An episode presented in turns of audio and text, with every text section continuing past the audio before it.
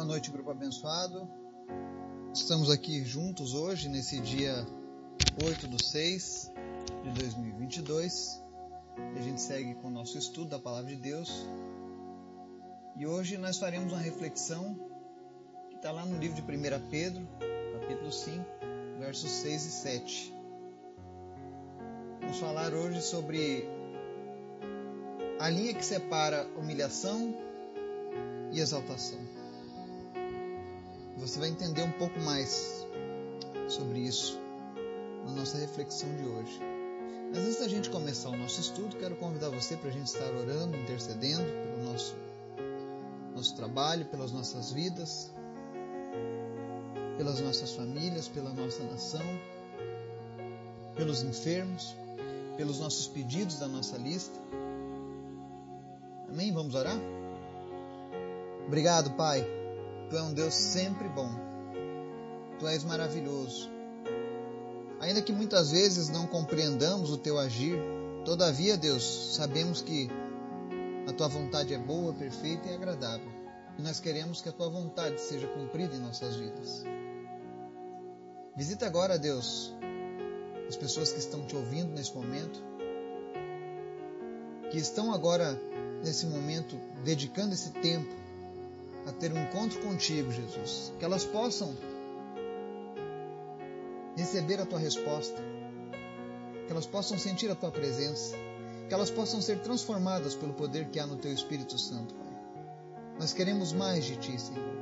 Nós queremos um relacionamento todos os dias contigo, Senhor. Nós anseiamos por ti, nós anelamos a tua presença. Por isso nós te pedimos, Pai, nos visita nesse momento e nos enche do teu Espírito Santo. Vem trazendo cura, vem trazendo restauração, libertação e especialmente salvação, Pai. Que ninguém fique fora da tua salvação, mas que todos aqueles que o Senhor tem colocado no nosso caminho tenham a plena certeza da salvação e possam, ó Deus, cumprir todos, todos os teus propósitos, Pai. Obrigado por tudo, Jesus. Visita os enfermos nessa noite, em especial José Pereira, que luta contra o câncer. E nós oramos agora para que todo câncer desapareça agora em nome de Jesus. Que ele seja curado, que ele seja completamente restaurado, Deus. Nós repreendemos a metástase, nós repreendemos o enraizamento desse câncer, Pai. E nós ordenamos agora, espírito de câncer saia, em nome de Jesus. Que ele possa ser meu Deus, tocado por Ti agora e receber a cura. Visita todos aqueles que lutam contra o câncer nessa hora, em nome de Jesus, Pai. Visita os enfermos que nos ouvem, que pessoas sejam curadas ao ouvirem a Tua voz, ao ouvirem a Tua palavra, Pai. Em nome de Jesus, também te pedimos, fala conosco nessa noite. Nós queremos te ouvir, nós queremos aprender mais de Ti, Senhor. Em nome de Jesus, nós oramos, Pai. Amém. Estudo de hoje, 1 Pedro, capítulo 5, versos 6 e 7 diz assim: Humilhai-vos, portanto, sob a poderosa mão de Deus, para que ele, em tempo oportuno, vos exalte, lançando sobre ele toda a vossa ansiedade, porque ele tem cuidado de vós. Amém? Aqui nós vemos o Pedro regenerado, o Pedro cheio do Espírito Santo, o Pedro o homem que preferiu morrer crucificado de cabeça para baixo, segundo conta a tradição, porque ele não era digno de morrer como o Senhor e Salvador da vida dele. Esse era o mesmo homem que tempos atrás era impetuoso, religioso, ignorante, violento, mas agora ele traz uma mensagem para o povo de Deus, tanto daquela época quanto para nós hoje. Ele começa dizendo sobre a importância da humilhação, sobre a poderosa mão de Deus. Muitas vezes Deus coloca a sua mão poderosa sobre as nossas vidas. E geralmente é porque nós estamos precisando Deus nunca coloca a sua mão poderosa sobre nós se não for necessário para nós. se não for resultado de um aprendizado, de algo que nós estamos sendo teimosos, desobedientes. E aqui Pedro está dizendo que quando nós estamos debaixo desses momentos de lutas, de dificuldades, a melhor maneira de nos portarmos é nos humilhando. E humilhação aqui significa, de fato, se submeter à vontade do Senhor, por completo. Não se colocar acima de outras pessoas. Quantos homens e mulheres de Deus caíram ao longo da história porque não se humilharam sob a poderosa mão de Deus? Vinham as lutas, vinham os problemas, mas eles se achavam acima de qualquer problema. Achavam que tinham um selo que os impedia de serem tocados por Deus. Lê do engano. Nós precisamos aprender a, a nos humilhar diante de Deus, a reconhecer que Ele sim pode todas as coisas e que Ele tem que ser o objetivo primário das nossas vidas. Porque quando nós fazemos isso, a palavra diz que Ele vai nos exaltar no tempo oportuno. Se a palavra está dizendo aqui tempo oportuno, é porque vai haver um momento em que Deus irá exaltar os seus filhos. É claro que nós sabemos que na eternidade, no porvir, nós viveremos uma exaltação por parte de Deus, porque nós fomos exaltados a ter um corpo glorificado, a imortalidade e tantas outras coisas maravilhosas. Mas existem momentos aqui nessa terra em que Deus também irá nos exaltar.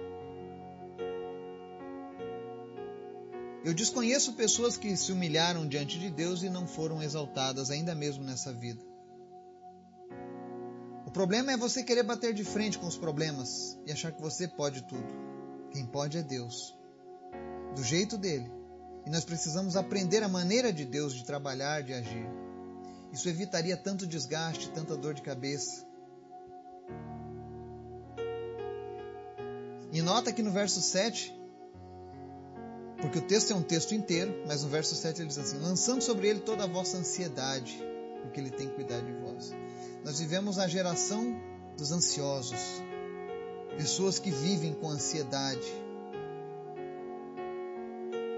Porque geralmente essas pessoas não têm confiado no Senhor. Ou elas não têm se humilhado diante do Senhor. Aí elas ficam ansiosas, porque a ansiedade é a, é, é, é a prova da incerteza do amanhã. Quando, na verdade, deveríamos andar pela fé, que é a certeza das coisas que não se veem. Olha só. E a palavra diz aqui no verso 7 que Ele tem cuidado de vós. Ou seja, Ele cuida de cada um de nós.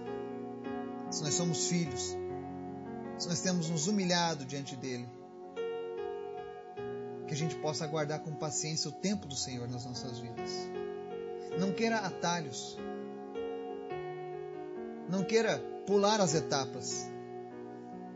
Se hoje você está passando por algumas etapas na sua vida, tenha certeza, se você está andando com Deus, se você não está em pecado, está andando direitinho, é porque essas etapas são necessárias para algo que Deus está fazendo, para algo que Deus vai te revelar mais adiante.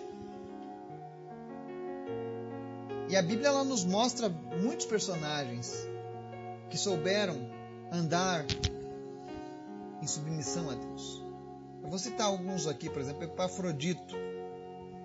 Na carta de Paulo ele diz assim: Contudo, penso que será necessário enviar-lhes de volta Epafrodito, meu irmão, cooperador e companheiro de lutas, mensageiro que vocês enviaram para atender às minhas necessidades pois ele tem saudade de todos vocês e está angustiado, porque ficaram sabendo que ele esteve doente. De fato, ficou doente e quase morreu.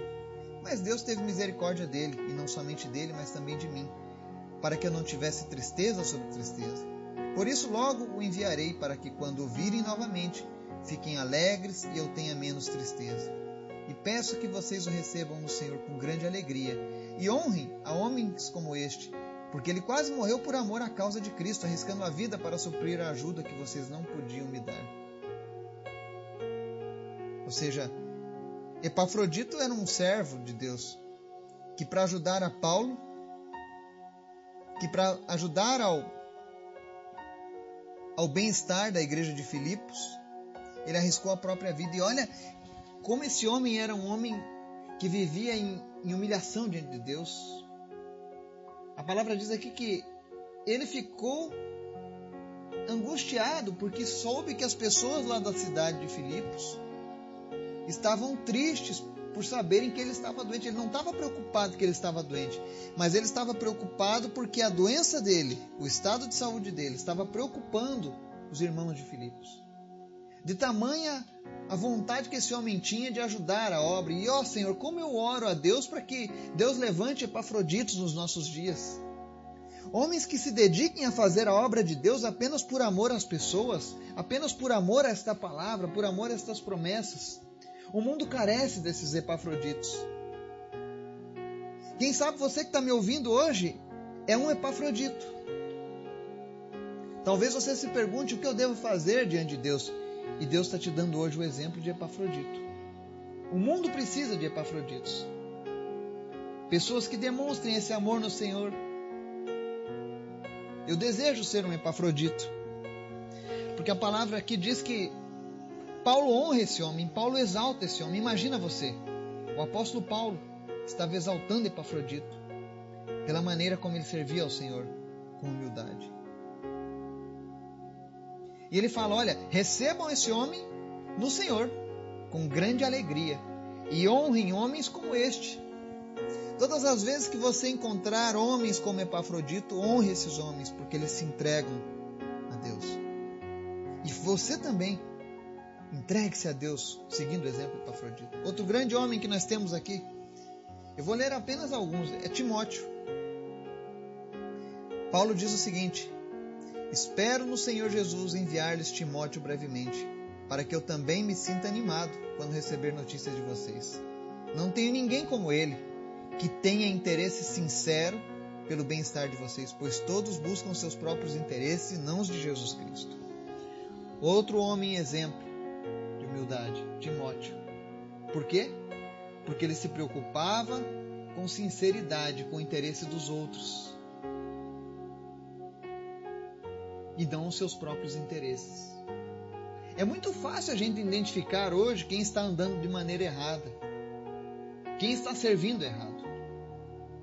Se para as pessoas, se para os líderes, se para os religiosos, o que importa é o reino deles, o que importa é o bem-estar deles, os verdadeiros servos de Deus, aqueles que verdadeiramente se humilham diante de Deus, debaixo da mão poderosa de Deus, eles se importam, eles se preocupam com o bem-estar das outras pessoas. E não é bem-estar como esses coaches de hoje em dia. Nós vemos hoje os pastores coach, mais um modismo que fazem mensagens para massagear o ego das pessoas. E, infelizmente, muitas pessoas irão para o inferno com o seu ego massageado. Quando na verdade elas deveriam ouvir a verdade, o que Deus tem a revelar. Ainda que seja duro, mas nós precisamos falar a verdade. Isso é ser humilde, é se sujeitar a Deus é se importar de fato com as pessoas. Eu não me importo apenas com o teu bem-estar agora, eu preciso me importar com o teu bem-estar na eternidade. Aonde você vai passar a sua eternidade? Diante de Deus ou longe de Deus? Porque se for longe de Deus, eu falhei ao levar a mensagem da cruz. Aí nós temos também Paulo, esse grande homem de Deus.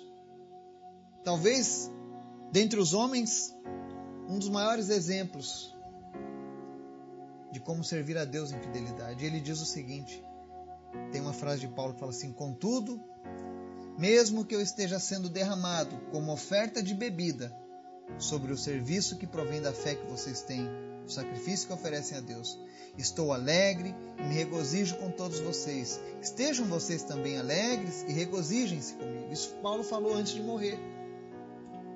Ele sabia que ele partiria. Ele sabia que estaria sofrendo cada vez mais em favor da igreja.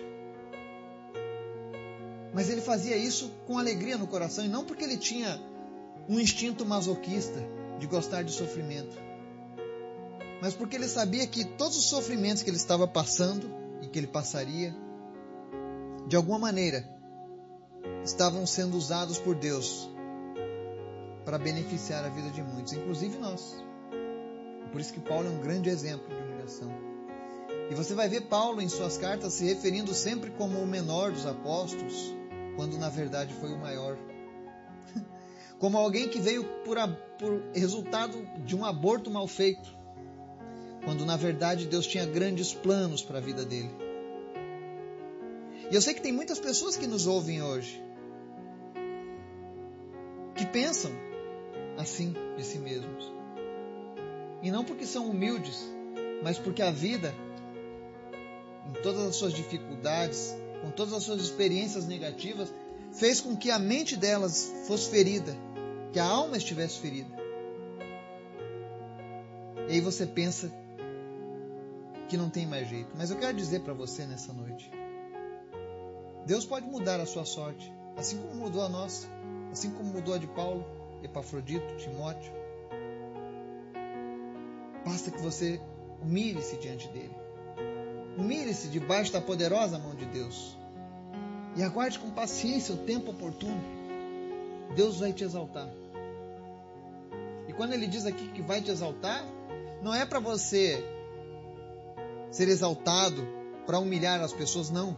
Te exaltar significa que ele vai te colocar em condição de amar ainda mais as pessoas, de se dedicar ainda mais à sua obra, de se importar ainda mais com aqueles que estão perecendo neste mundo sem Jesus.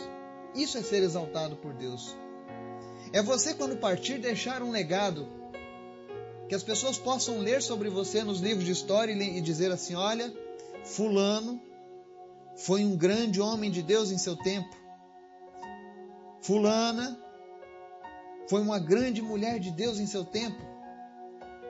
É para que seus netos, bisnetos, tataranetos, quando lembrarem nas crônicas da família, lembrem: olha, nós tivemos um tataravô, um avô, um pai, que era um grande homem de Deus. Uma, uma avó, uma tataravó, uma bisavó que foi uma grande mulher de Deus e marcou o seu tempo e deixou uma semente de fé que tem dado frutos por todas as gerações. Eu tenho pessoas na minha família que plantaram sementes de fé lá atrás, que deram um bom testemunho, que batalharam para que Jesus fosse anunciado, até que essa geração me alcançou. E hoje eu preciso agir com responsabilidade para que as próximas gerações que vierem após mim possam continuar andando por esse mesmo caminho. E eu quero encerrar aqui sobre exemplo de humildade. O próprio Jesus diz assim a palavra: Seja a atitude de vocês a mesma de Cristo Jesus, que, embora sendo Deus, não considerou que o ser igual a Deus era algo a que devia pegar-se mas esvaziou-se a si mesmo, vindo a ser servo, tornando-se semelhante aos homens, e sendo encontrado em forma humana, humilhou-se a si mesmo e foi obediente até a morte e morte de cruz. Que atitude mais humilde do que essa? Jesus é Deus. Mas mesmo assim, ele quis batalhar aqui nessa vida terrena, como eu e você, na forma humana. Ele nunca usou isso para se engrandecer acima de qualquer outra pessoa. Ele tinha certeza de quem ele era. Mas ele queria nos dar o exemplo de humilhar-se a si mesmo e ser obediente até a morte. E olha que a morte dele foi a pior das mortes. Era a morte que estava destinada a mim e a você. Todo aquele sofrimento que Jesus teve lá na cruz foi destinado para mim e para você que me ouve. Mas Jesus escolheu aquilo de bom grado, porque Ele estava pensando em cada um de nós naquele momento. Eu gostaria que você começasse a imaginar agora o tamanho do amor que Deus tem por você. O tamanho do amor que Deus tem por mim ao ponto dele dizer com essas palavras que ele obedeceria, seria humilde até o fim, e teria uma morte terrível. Cada chicotada, cada afronta, cuspida, xingamento, exposição da sua nudez, tudo aquilo que Jesus suportou. Ele dizia: Ele vale a pena, ela vale a pena. Eu faço isso por uma causa maior, eu estou salvando, eu estou fazendo isso para redimir a vida da Dalva, do Carlos, do Gabriel, da Marta, da Sueli, da Cristiane, do Wagner, da Camila, do Gabriel, da Talita, da Maria, do Pedro, do José, do Paulo, do Timóteo, do Epafrodito, do Eduardo, da Vanessa, da Cleide, do Ismael, da Sônia. Cada vez que ele tomava uma chicotada, eu faço isso por cada uma dessas pessoas, eu vou até o fim. Porque eu quero a salvação deles. Então Jesus fez tudo isso para nos demonstrar o caminho da humildade.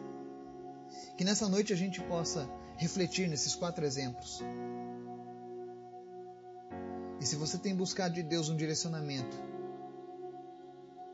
sobre aquilo que agrada ao Senhor, o que agrada ao Senhor é uma vida de submissão a Ele, a Sua palavra, por amor a Ele, sabendo que Ele cuida de cada um de nós e que virá o tempo oportuno sobre nós. Em nome de Jesus, que Deus nos abençoe e nos guarde.